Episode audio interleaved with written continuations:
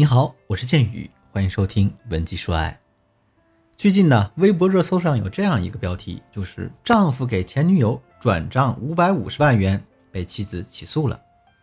这个新闻是这样写的，说是林林和李畅是一对夫妻啊，李畅温柔多金，林林知书达理，两人相识不久，坠入爱河，走入婚姻。婚后呢，林林呢经营小家，李畅在外打拼事业。一个偶然的机会，琳琳呢在丈夫李畅的手机里看到了数笔大额转账记录。这个收款方啊是李畅的前女友吴越。那这个姑娘立即不干了，就质问她丈夫啊。李畅承认说啊，他与吴越之间还有联系，原因呢是吴越不满李畅居然与别人结婚，不断的纠缠他，要求给他分手费。那为了不影响婚姻生活，李畅按照吴越的要求支付了数笔的分手费。琳琳自然又惊又怒，一边要求李畅与吴越断绝一切往来啊，另一边又担心这个李畅优柔寡断，就到了吴越工作的公司大闹了一场。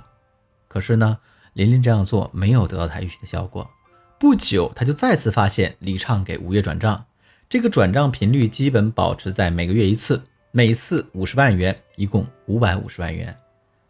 所以琳琳就再次质问李畅：“你为何还有吴越有联系呢？”并再三要求他与吴越断绝往来，而李畅呢，坚决否认他与吴越之间还有感情或者联络，但无法就他频繁转账这个行为给琳琳一个令他信服的解释。那面对无法自圆其说的丈夫，琳琳一纸诉状将李畅和吴越告到了上海市虹口区人民法院。听了这个故事呢，大家跟着建宇老师一起来分析啊，这个故事当中比较有意思的几点。第一。琳琳发现老公给前女友的转账记录时，就立刻质问他啊，这是大多数人的自然反应。但是呢，她没有预设过他可能得到怎样一个答案。那这样做导致的后果就是啊，李畅避重就轻的回答，做出了一个暂时性的承诺。第二点呢，琳琳啊担心李畅优柔寡断，到吴越的公司大闹了一场。那琳琳这样做的初衷呢有两点：一是报复，想让这个吴越感受到身边上的道德的谴责；二是呢。想让李畅认识到啊，这吴越是一个不太靠谱的人，但是他越没想到啊，他这个所作所为只让李畅对吴越更加愧疚，以至于呢，李畅再次给吴越转账。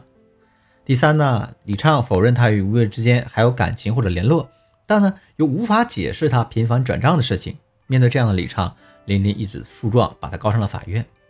林林这样的做法确实是公平公正的，但是呢，他也忽视了这样做的后果。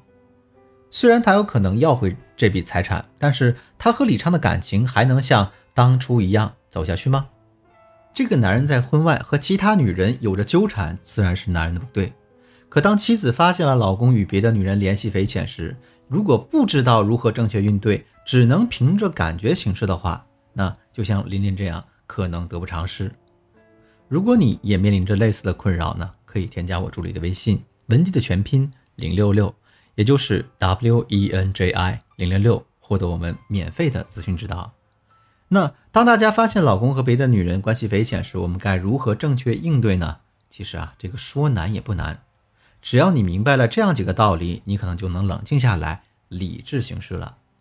这第一个道理是呢，我们要先弄清楚这个第三方的目的究竟是什么。如果按照马斯洛的需要层次理论的话。我们把人类的需求分为生理需求、安全需求、社交需求、尊重需求和自我实现需求。这个需求是自下而上、层层递进的。比如，当我们满足了自己的生存需求之后，才会去考虑情感需求。那打个比方，假如你手头有一百块钱，当你很饥饿的时候，你绝对不会想拿着一百块钱去买鲜花来哄女孩子开心。这个马斯洛需求层次理论运用在两性关系当中呢？可以把女人的需求划分为三类，第一类是呢，对方纯粹的追求物质满足，那就像有的女孩子宁愿去当情人啊，换取车子、包、房子等。第二类呢，是对方追求的是一种安全感与归属感，那就比如那个《回家的诱惑》那个剧中的艾丽，她的目的就是取代这个林品如，成为洪世贤的妻子。第三类呢是。追求一种自我实现，其实她想要的是爱情。那这类女孩表面上看去什么也不贪图，并且在你老公面前往往扮演的是一个善解人意的知己角色。人的欲望好比蛇的七寸，如果被准确的拿捏住了，我们才能做出对我们有利的事情。当我们发现老公身边出现了令人怀疑的对象时，大家首先就要弄清楚他的目的到底是什么。在琳琳这个案例故事中，当琳琳发现老公给吴越的转账记录时，完全可以让自己先冷静下来，摸清楚吴越的目的，他到底是我们刚才提到的那三类中的哪一种呢？啊，做到心中有数，然后再去找她老公质问。第二个道理是，我们要评估他俩之间的感情状态。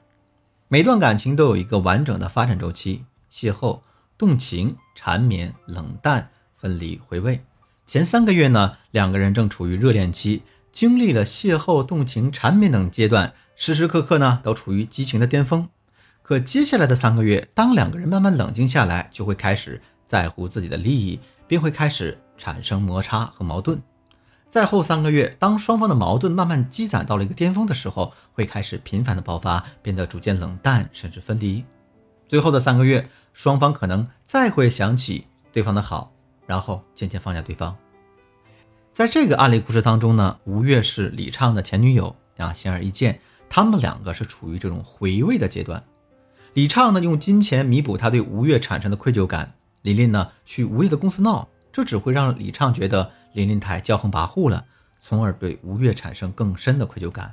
那如果大家在生活中也遇到了类似的事情，在摸清对方的目的情况下，我们还得弄清楚他们两个人啊目前处于哪个情感阶段，然后再做深入的打算。第三个道理是，刺激对方，然后收集证据。以李畅、林林的故事为案例，那么我们知道的事实是，李畅每个月给吴越转五十万的分手经费，姑且。我们推断吴越需求是物质，那李畅与吴越是前女友，两个人的感情处于回味期。根据这样一个事实条件，那我们想做的打算就是：第一，我们可以在李畅面前表现出理解对前任的怀念与愧疚，然后侧面提醒他，我们人呢更应该往前看，珍惜自己现在所拥有的。第二呢，我们可以利用一些小心机，让吴越主动找上大家啊，刺激他说出一些难听的话。或者呢，李畅给了他分手经费的这样一个事实，然后呢，录下音、录下像，为我们之后的离婚、打官司或者挽回做好一个客观的准备。第三呢，及时止损，大家可以呢咨询律师，做好我们保护财产的这样一个措施。当然啊，每段感情遭遇的问题可能都是不一样的。鉴于老师今天讲的这些道理呢，只是给大家一些启发，避免大家呢去做那些百害而无一利的事情。如果你也有类似的情感困惑，可以添加我助理的微信文姬的全拼零六六，也就是 W E N J I 零六六，获得我们的专业指导吧。